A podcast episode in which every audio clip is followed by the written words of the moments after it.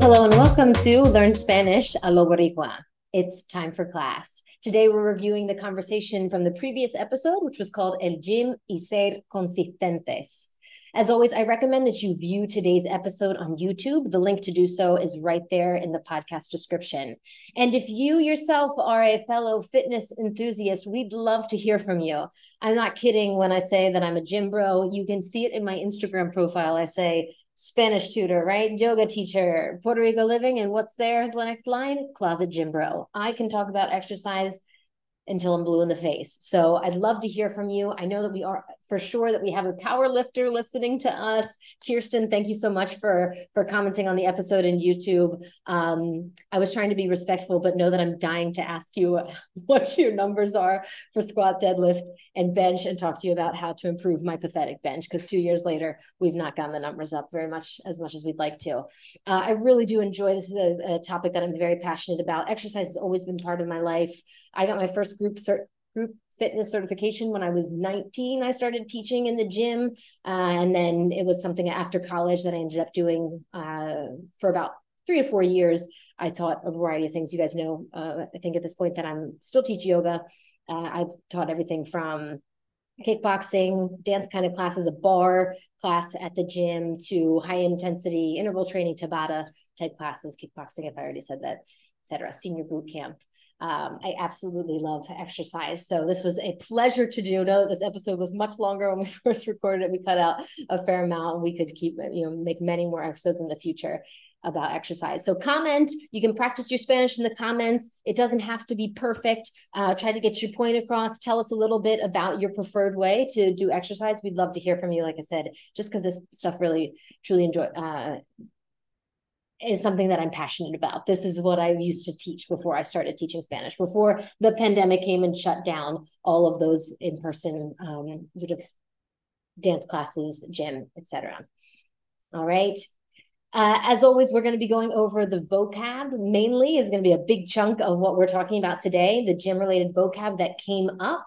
And we're going to kind of split that into things that are really physical, you know, talking about exercise as parts of the body, and then more of the abstract uh, conversation that we had about discipline, about consistency, et cetera, and some of the vocab that came up from that part of the conversation. There were some great quotes from the episode, so I'd like to review those. And then I've got one uh, subjunctive note and correction for myself. Uh, would be a good thing to keep in mind for those who are working on the subjunctive without further ado, let's start with some of the, the terms for general fitness types of exercise. Notice that the name of the episode and what you would have mainly heard in our conversation is that in Puerto Rico, it's going to be called el gym. A lot of times it's going to be el gym. It doesn't mean that gimnasio is never used.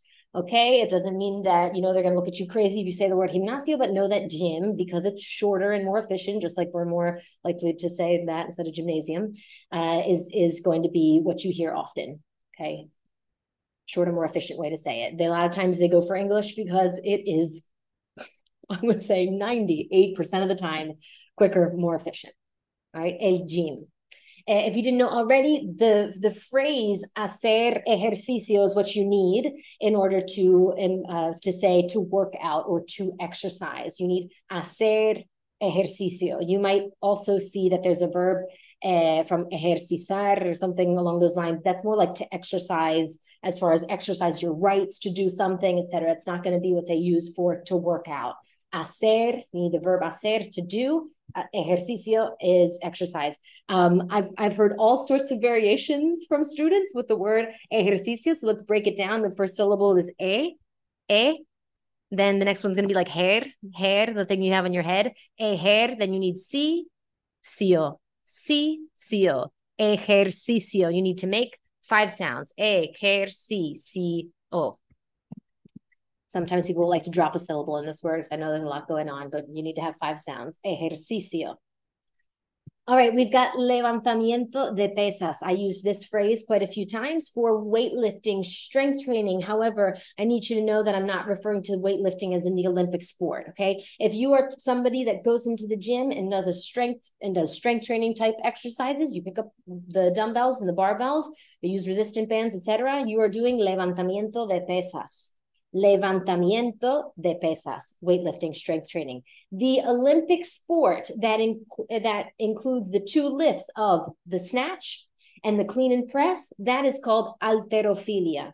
This did not come up in the in the episode because Alfredo and I are not uh, weightlifters and you know the of the Olympic sport kind, rather the strength training kind. But I did want to make that different uh, differentiation in case you yourself are an, a weightlifter who trains snatch and clean and press. Okay, Halterofilia. I did have the pleasure of working with a student once who competes in, in weightlifting and Olympic weightlifting. Okay, the sport Olympic wise, clean and press and snatch are going to be halterofilia, Levantamiento, levantamiento de pesas is for all of us who do maybe strength training just in the gym.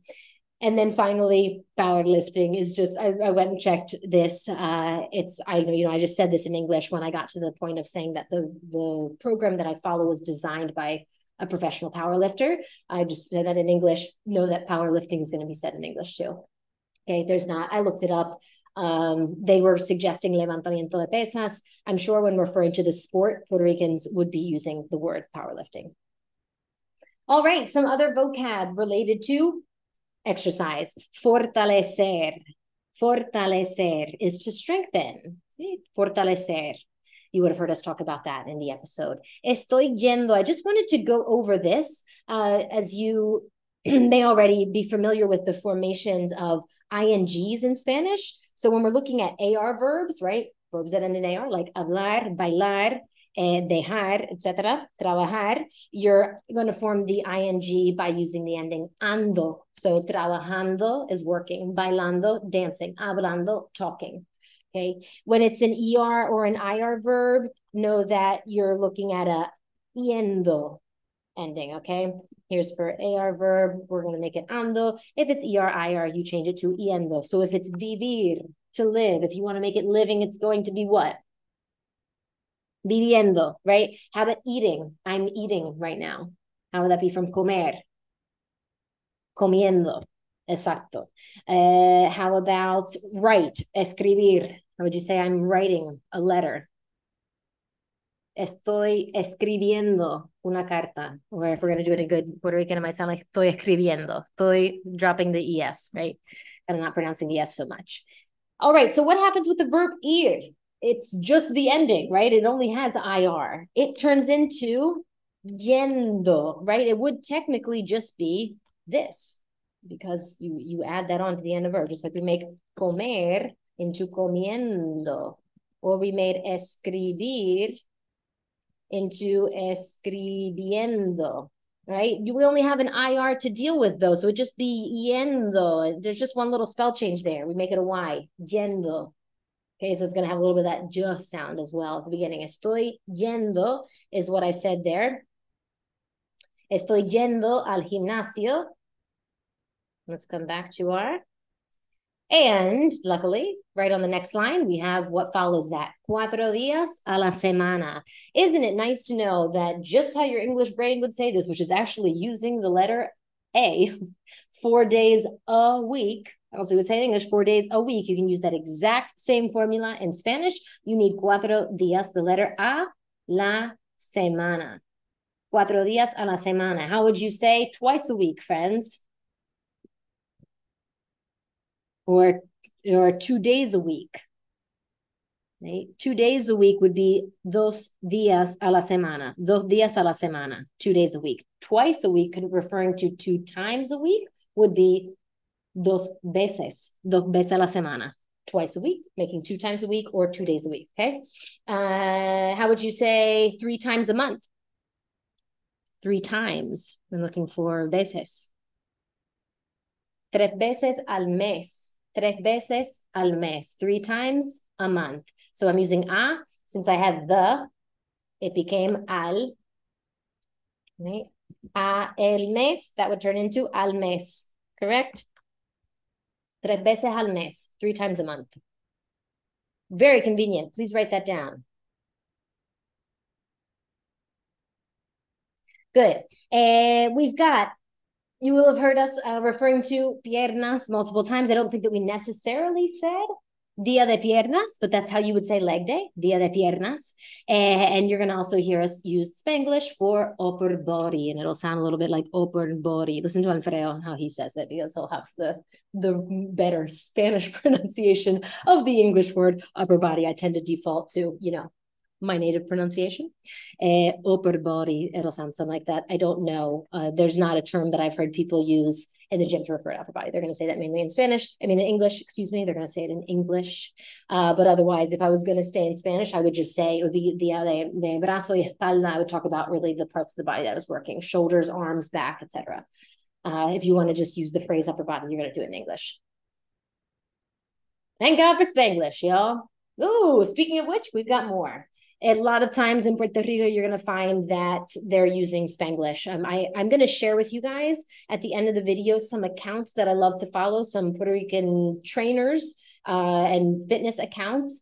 And you'll see the use of Spanglish in those videos as well. The Spanish word for squats is sentadillas. And again, I can't say you'd never hear it on the island. I'd say it's going to be much, much more likely to hear squats uh, for this, but you might hear sentadillas, for example, some of these fitness influencers, or if you guys end up, the algorithm ends up helping you to find other influencers from Puerto Rico, and they use words like sentadillas or what it would be in, in Spanish, know that they might also trying to be, they might try to appeal to all of Latin America with their accounts. They're not trying to narrow themselves just to Puerto Rico, so they might incorporate some of what would be used more universally in Latin America, but know that Spanglish is going to be used a whole hell of a lot in the gym.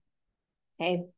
Uh, same thing, deadlift would actually be called el peso muerto, peso being uh, weight, muerto dead, so it's dead weight here. Uh, makes sense as a deadlift, but you're also going to hear people say deadlift. You'll notice Alfredo did not, he used, they talked about a Romanian deadlift. He did not say Romanian peso muerto, peso muerto Roman, Romaniano. He did not say that. He said Romanian deadlift. Alfredo mentioned la fuerza bruta. How nice. If you know that, if you're familiar with fuerza being strength, then this makes a lot of sense for brute strength or brute force. La fuerza bruta. Know that. this is obviously in the context of brute. So brute strength, it completely makes sense in this context. But be careful because bruta and bruto also means stupid. Okay. Me siento bruta. I feel dumb. I feel stupid. A couple more uh, partes del cuerpo, específicamente el brazo. I know that uh, in a recent episode I went over some of the body parts, so just slowly by slow, slowly by slowly. I don't think that's how we say it in English. Little by little, adding to your body part vocabulary. So we've got el brazo. Please remember that your z's will not be pronounced like a buzzy sound that we do z, so it needs to sound like an s. Brazo, el brazo. And know that if you were referring to your right or left arm, your right or left hand, your right or left leg, that you need to match the words right and left to the gender of the body part you're describing. This was definitely a huge brain struggle for me when I started teaching yoga in Spanish. Okay. El brazo derecho would be your right arm, el brazo izquierdo. But remember that la mano is feminine. So you need to say la mano derecha la mano izquierda, la pierna derecha, la pierna izquierda, el pie derecho, el pie izquierdo. Eh, moving on, we've got back, la espalda, or as it will probably be pronounced in Puerto Rico, la espalda. Eh, that little breath out sound, la espalda, eh, espalda, la espalda. Hey, is your back. We've got los abdominales. That's pretty straightforward. Los abdominales is your abs. Okay. Eh, la cadera. This will also refer to when you're doing the, an exercise um, core workout. They will call it also. Ah, pues Alfredo will let will text me or at the gym and he'll say, ah, solo me faltan abdomin abdominales. So I only have abs left. He's referring to, of course, the exercise. La cadera. La cadera. If you haven't heard this, if you haven't gotten this yet from music, you're not listening to enough music in Spanish. La cadera is hip. Uh, that did come up also in the episode. And I just wanted to put these two here at the bottom once this uh, bar goes away. Know that when it's a scientific word, it's going to be very, very similar. When we're talking about, you know, an anatomically referring to the muscles, it's going to sound very, very similar. The, the frustration usually with that is that the emphasis falls on a different place. So you pretty much have the word, but until you find the right emphasis, um, it's going to be hard to to pronounce it. So, um, for example, like we would just say traps, right? Uh, trapecio was is what that's going to be. It's you know, of course, trapezius in English is what it's called. I can't remember last time I've said, unless I was in an anatomy type class where I've heard somebody say trapezius in uh, unless in a formal class type setting or course type setting where they're talking about, you know, the anatomical parts of the body. People normally call this traps. You know that in Spanish has to be trapecio. The same thing with quads. You know, we call them quads. We rarely say quadriceps, but in in Spanish it would have to be quadriceps. Uh, biceps, no, bicep, etc., etc. No, tricep. Just train, change your pronunciation. Okay. It is not by and it's not try. That is never how an I is pronounced in Spanish. It's always E bicep, tricep, quadricep. Okay, so watch out for those. You're, you, you know, by default, you will make a flatter I sound because that's what it is in English. Um, try to be mindful of that and you'll improve your overall sound. A little bit of parts of the body, pretty straightforward there, what you would imagine. All right, now we're going to get into a little bit more of the abstract uh, as far as commitment, motivation, et cetera, that we, we talked about in the episode. So I want to introduce you both to these uh, two forms of the words consistent and consistency. Okay, consistente, la consistencia, constante y la constancia. You're going to see both of these come up in Spanish. I would say that whenever, not, I'm, let me rephrase that. I'm sorry. It's not an I would say when you are referring to the consistency of a liquid, of food, of something, kind of the texture, the consistency, it's always going to be consistencia. Looking at the definitions of these, I would say constancia lends itself better to the abstract idea of consistency, as in you showing up over and over again, doing something repetitively. All right. Constancia actually seems to lend itself, in, you know, from the dictionary, that should be the word to imply that someone is being is is consistency, right? And constante would be also to describe somebody as consistent. Eres una persona muy constante. Okay, uh, I don't know if it's just because of the presence of English uh, in Puerto Rico that also consistente, consistencia will absolutely be used to talk about these things as well. Consistency and consistent. When you look at it in the in the dictionary, like I said, this seems to more refer to the consistency as in of a liquid of a food um, but it seems like in, in, Puerto Rico they're they're a little bit more flexible. That's probably because of the sound of what it is in English, consistency, and people having exposure to that. Okay, that's my observation. Um, I definitely know dictionary wise that that's what those look like. Uh, but you will have known that you will have noticed that Alfredo was not switching to constante. It wasn't just something I was doing because of my English brain. Alfredo was also using the words consistencia and consistente. Okay, just wanted you to be aware of that in case you see these guys come up. La disciplina, that's so nice and easy for us to learn. La disciplina is discipline.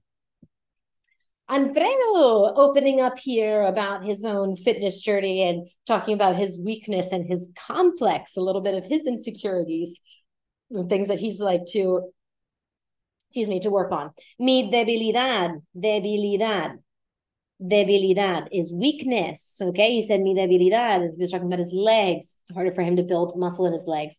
Mi debilidad, my weakness. You could also talk about this. Ah, mi, mi debilidad, el chocolate, chocolate, my weakness. Right. This could go into all sorts of things. Debilidad. Eh, ya sabes mi debilidad. Ah, now you know my my weakness. Ya sabes mi debilidad. You know, this would also be one that would come up in reggaeton and different songs. I'm sure that and complejo, just like uh, but just like in just like in English, how complex can refer to something complicated, or it could refer to a complex as in an insecurity. In Spanish, it has those two meanings as well. Complejo can refer to something being complex as in difficult, but it can also refer to someone's complex, their insecurity. So Alfredo used that, mi complejo. Okay, mi complejo.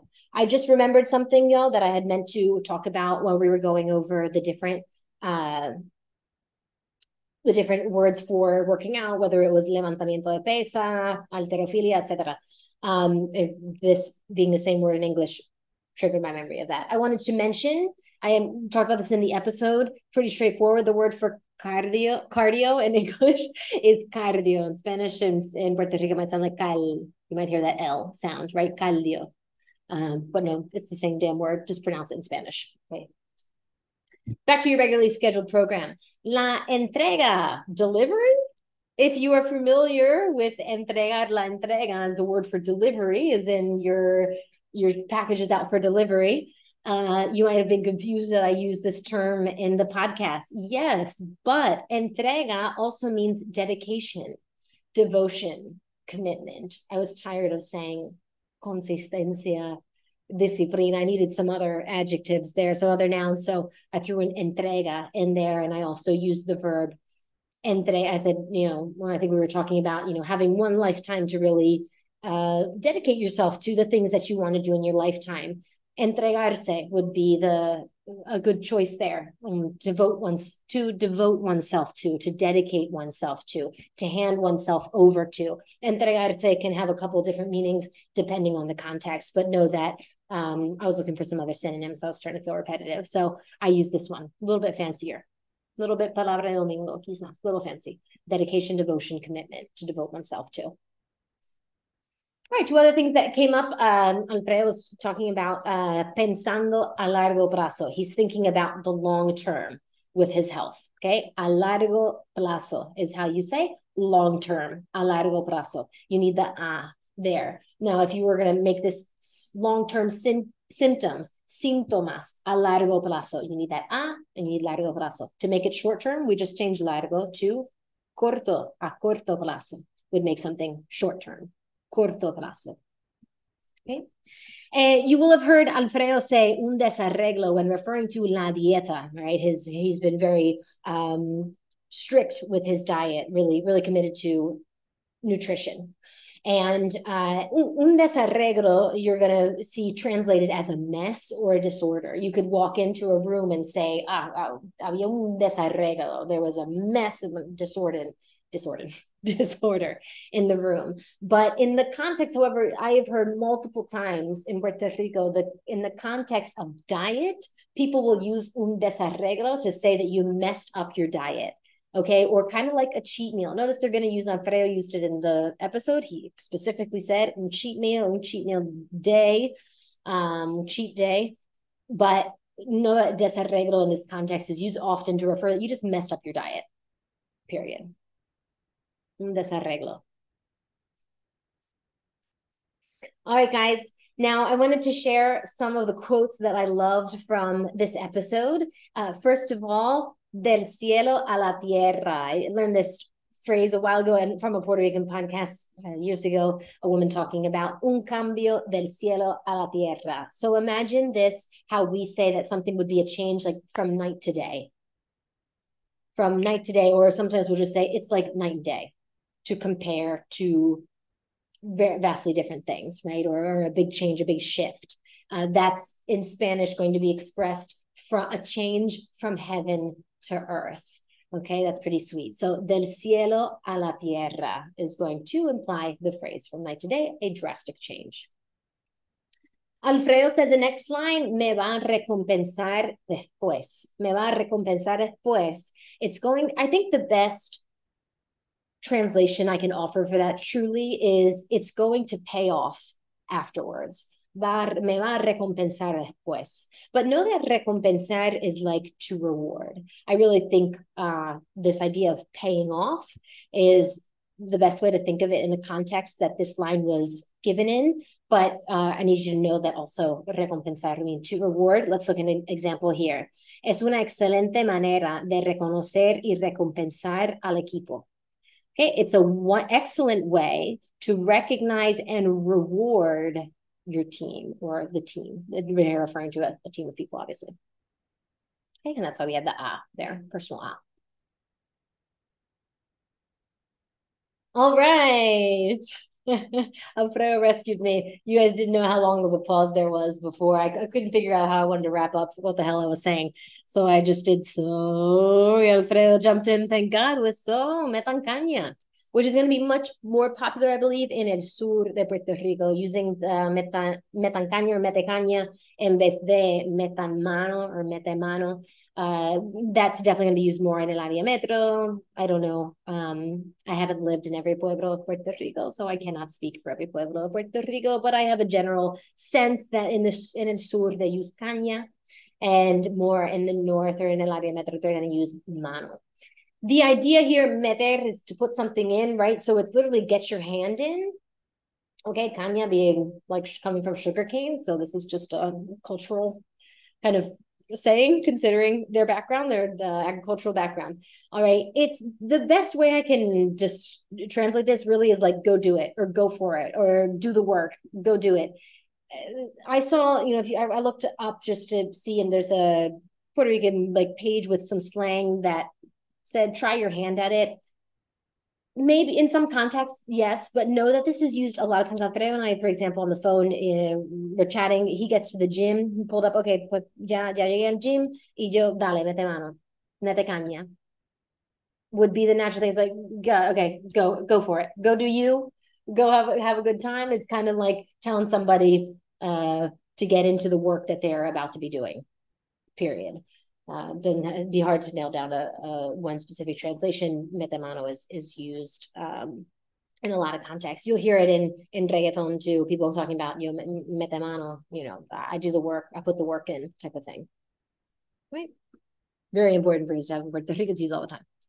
Uh, love that Alfredo used this. Uh, this is no te auto sabotees. No te auto sabotees. Sabotear to sabotage. So don't self sabotage. Okay. Auto is always going to be how you form self in Spanish, right? So, well, I shouldn't say always because you have things like myself, which would be mi misma, right? Uh, but in things like your self esteem, el autoestima, um, self sabotage, etc. Those are your self image, la autoimagen. Uh, the auto is going to be the case a lot of times for self when it's used sort of as a prefix, I would say. Self sabotage, self image, self worth, etc. Say auto sabotes. Eh, there are two e's, so it can't just sound like sabotes. That's not that would not be the right pronunciation. Sabotes, eh, eh. There are two e's. You have to make two e sounds. It's just like what you should be doing when you say the verb leer, y le, le. It's not just le. That's l e and that means something different. Uh, I said that Alfredo no es muy bebedor. This is not so much uh, necessarily review, referring to. Sorry, I just want this little thing to go away. My uh, bottom taskbar. Uh, no es muy bebedor. Um, he's not much of a drinker. This doesn't necessarily have to do with gym stuff, but we were talking about. He said in the context of people making fun of him for eating healthy and you know, oh wow, look at you, you're on a diet type of thing. Um, and we said that people will do the same exact thing if you don't drink you know, if you have, oh, okay, wow, oh, you're getting water, wow, so wholesome. You know, we tend to make fun of people for making fucking healthy choices for their life. We're we're very helpful, healthy humans, uh, and it's because coming from a place where we don't feel good about ourselves, so we want other we bring other people down with us, right? You don't want to give them the moral high ground. No es muy bebedor. If this was a female, it'd be no es muy bebedora to say that someone's a drinker or not a drinker. Y finalmente, um, I wrote, uh, I talked about vivir sin arrepentimientos, um, living without regrets. Yep, that's a long one. Arrepentimientos. Arrepentimientos. Arrepen, arrepentimientos. I would draw my little cursor right over here, but every time I do it, the taskbar goes up and we're, we're blocked. So, arrepentimientos.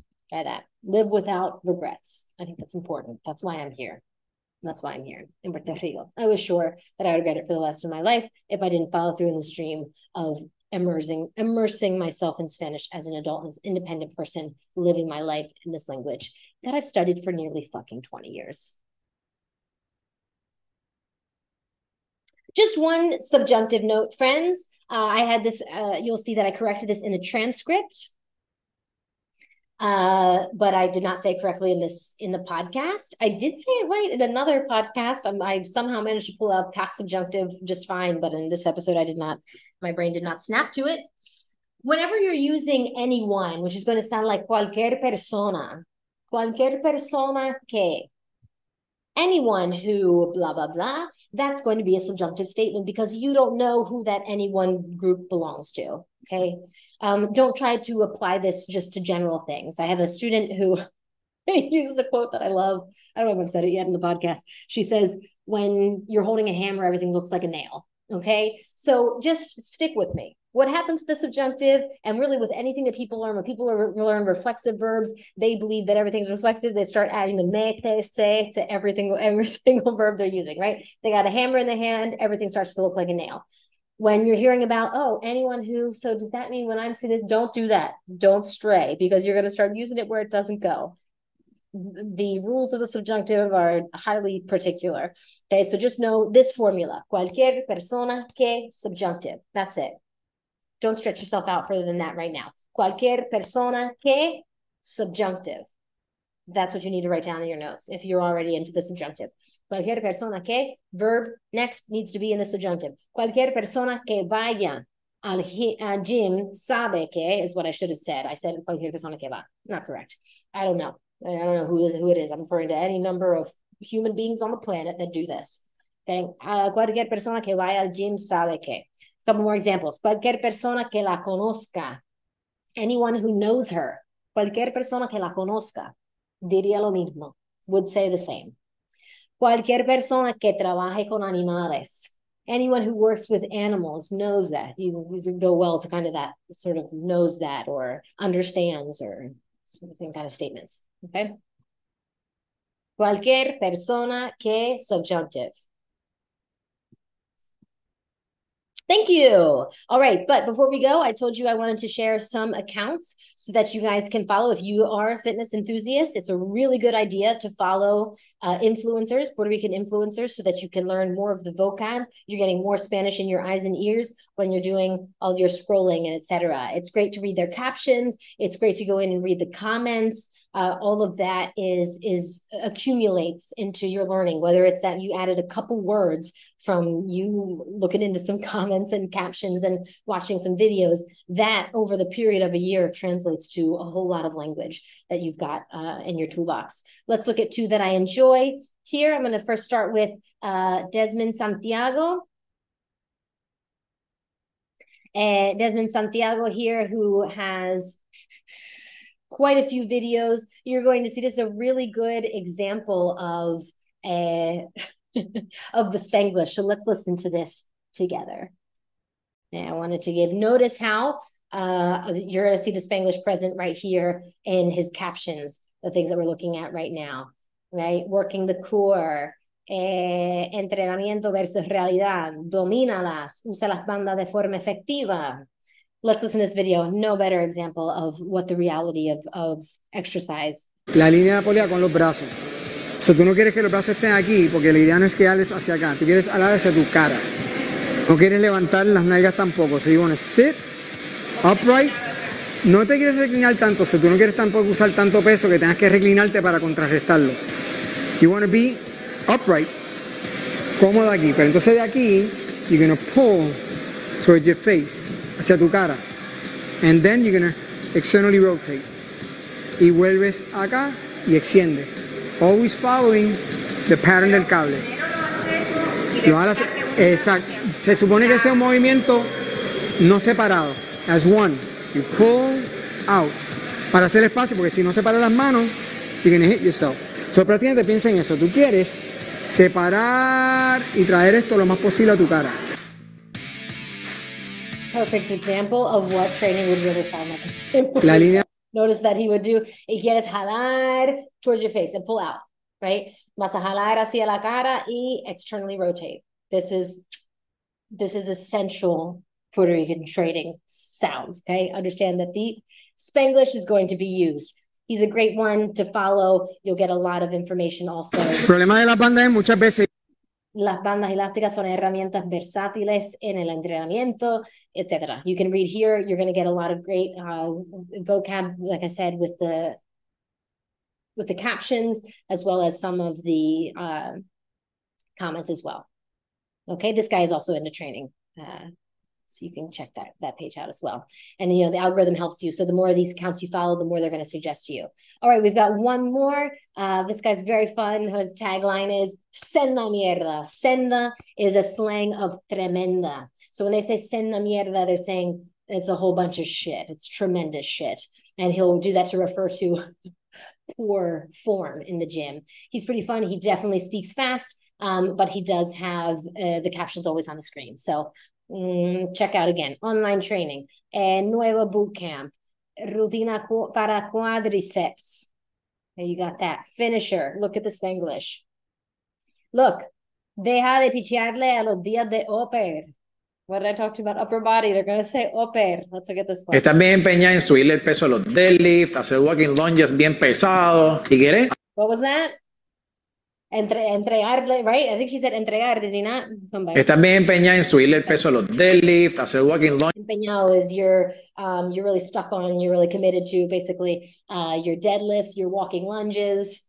Estás bien empeñada en subirle el peso a los deadlift, hacer walking lunges bien pesados. ¿Y quieres? Ajá, mejorar tus piernas. Pero para esos ejercicios tienes que agarrar las pesas con las manos, no con tus pies. Y cuando llegue el día upper body, ay no, pero es que eso está bien pesado. No, es que voy a poner como un hombre. Ay, pero es que me duelen las manos. Puñeta, ¿cómo tú pretendes que esos ejercicios del tren inferior de tus piernas mejoren si tus manos no tienen la capacidad de agarrar duro, de tener fuerza? Si tú entendieras de una vez y por todas lo mucho que repercute tu entrenamiento de tren superior en tus piernas, es bien probable que le hicieras caso. Porque si yo te digo a ti ahora que hacer ejercicios de espalda te va a ayudar a tener unos glúteos más grandes, es bien probable que le prestes más atención a los pesos que estás utilizando en tus ejercicios de remo, barbell rows, lat pull down. Porque sabes qué, amiga, cuando tú le aumentas peso a eso y cuando te toque hacer deadlift, vas a poder manejar más peso. Y si tienes más peso en tus deadlift, vas a tener glúteos más grandes. Así que deja de comer mierda en tus días de upper body, que te aseguro que si tú aprietas tu upper, tu lower va a mejorar bastante. Mira vaya. I didn't even know that the video exists, but I feel so validated. Oper, right? What other Spanglish should you use? Deadlifts, walking lunges. A lot of times the names of exercises, guys, are going to stay in English. He talked about exactly what Alfredo touched on in the episode. When he was first doing his training, he felt like his trainer wasn't atacando suficiente las piernas he wasn't really uh, attacking the legs, getting a lot of leg work in the gym. He had a lot more upper body, but it's because Alfredo had to create more strength as um, Norberto se llama, Norberto se is talking about here. We need strength in your arms to be able to hold the weights. The reality is that you can use much heavier weights typically with your lower body than your upper body, but you can't do that if you don't have grip strength, if you don't have uh, you know, a lot of grip strength is also going to be your antebrazo, your forearm, um, trapecio. You need your back to be strong, is what we talked about, of course, for deadlifts and etc. That's exactly what he was talking about, and he used exactly the type of language that we use. It's really going to be the most natural way for people to speak about uh, about exercising here. I can go on and watch a ton of these more. We could have a ton of fun. Like I said, I can do this for hours. Would love to hear from you. Share with me a little bit about your rutina en el gimnasio or la forma en que tú haces ejercicio, pero te voy a decir una cosa. Si corren, we've got nothing in common. If you're a runner, sorry. There, there's where my exercise limit, my exercise line is drawn. Thank you so much. As always, if you could give a like to the episode, subscribe to the channel if you're not already, follow me on Instagram, YouTube, and TikTok to keep up with my ever so often gym bro postings. Hasta la próxima, mi gente.